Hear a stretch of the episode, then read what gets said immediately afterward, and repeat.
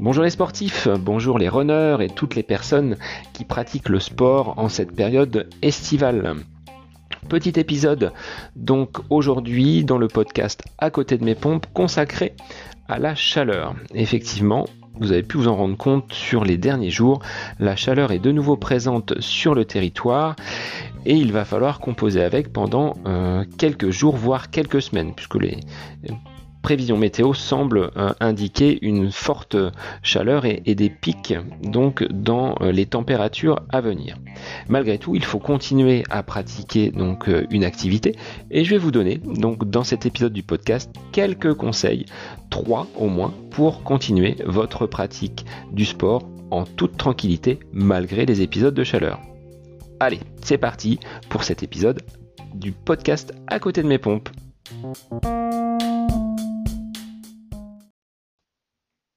Alors, mon premier conseil serait un conseil de bon sens. Du fait de l'augmentation rapide des températures, on doit atteindre là euh, des températures de 34-35 degrés au plus fort de la journée. Ça va devenir compliqué de placer votre séance même en fin de soirée. Euh, si vous courez sur du bitume ou si vous courez sur une piste, le renvoi de la chaleur va être assez insupportable. Il est préférable donc de placer cette séance le matin à l'aube. Et c'est ce que je fais moi depuis euh, bah, quelques semaines, hein, depuis le mois de juin, à donc intervalle régulier, hein, je ne le fais pas à chaque séance, mais euh, une séance le matin de bonne heure à 6 heures, je trouve que c'est relativement agréable puisque vous bénéficiez dans un premier temps de la fraîcheur euh, matinale. Les températures ne sont pas encore montées.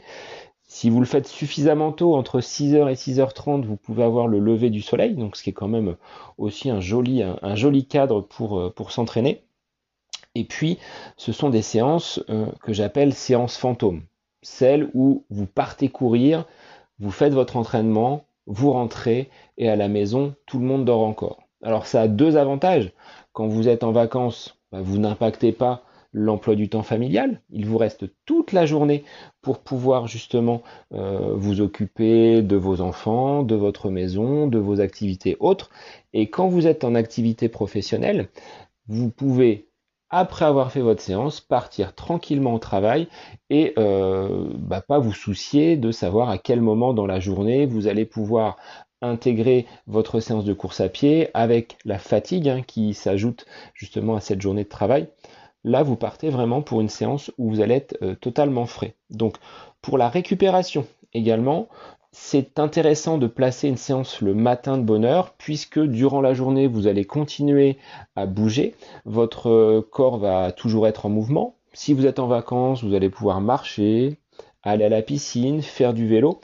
Et l'impact que la séance aura eu sur votre corps dans le cadre de la récupération sera beaucoup moins fort. Vous pouvez, et ce que j'ai fait moi pendant le, mois d'avril, courir presque tous les jours avec une séance très tôt le matin, ce qui vous permet d'enchaîner sans avoir une très très grande fatigue. Donc premier conseil, je vous invite à caler euh, vos séances le matin de bonne heure. Deuxième conseil, il s'agira pour cette période où les températures sont relativement fortes, de privilégier des séances, mais qui n'intègrent pas une grosse intensité. Une séance qui sera faite en endurance fondamentale. Alors, si vous voulez euh, avoir un, aperçu de ce qu'est l'endurance fondamentale, c'est une allure de course, une vitesse à laquelle vous allez pouvoir euh, parler avec quelqu'un qui sera à côté de vous sans être essoufflé. Euh, cette période de l'année, Là, vous n'avez pas de courses qui sont prévues avant quelques semaines, voire quelques mois. Hein. Sur le calendrier, c'est très très maigre. Avec un entraînement en endurance fondamentale, vous allez constituer une base euh, d'endurance qui vous servira pour les semaines et les mois à venir, même si dans l'entraînement, il faudra intégrer un petit peu de vitesse, mais par petites touches. L'endurance fondamentale sera à privilégier euh, sur ces périodes où on a euh, une chaleur qui est relativement importante. Il me paraît difficile aujourd'hui de me dire je vais aller faire une séance de piste alors que la température est relativement forte. Euh, ça me paraît quand même compliqué à intégrer dans un entraînement. Donc on privilégie l'endurance fondamentale avec ce côté agréable de ce qu'on disait tout à l'heure, euh, de la séance du matin qui permet justement de se balader tranquillement sans avoir un gros impact sur la fatigue musculaire. Au retour, au retour de votre euh, séance matinale en endurance fondamentale, mon troisième conseil sera de veiller à votre hydratation. Alors le mieux c'est de partir peut-être si votre sortie est suffisamment longue euh, avec soit une gourde, soit un sac qui permet d'emmener euh, une petite réserve d'eau, même si on arrive à trouver des points d'eau euh, dans les villes et villages que vous pouvez traverser.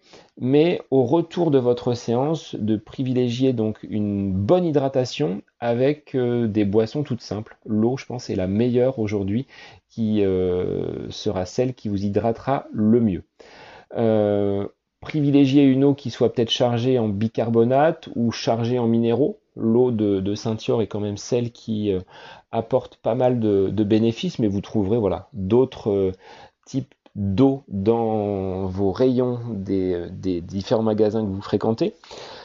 Privilégiez quand même voilà cette boisson la plus simple. Tout ce qui est boisson de récupération, soda ou autre sont quand même à éviter puisqu'ils apportent euh, soit du sucre, soit de l'acidité au niveau du corps. Donc, soignez votre hydratation, ce qui vous permettra euh, d'une part de recharger les réserves en eau au sein de votre corps et derrière d'avoir un, un, effet préventif sur les blessures et sur les tendinites qui peuvent subvenir euh, s'il y a justement un manque d'hydratation. Alors, il arrive hein, de voir des coureurs qui, en plein cagnard le midi, euh, s'aventurent à courir sous cette forte chaleur.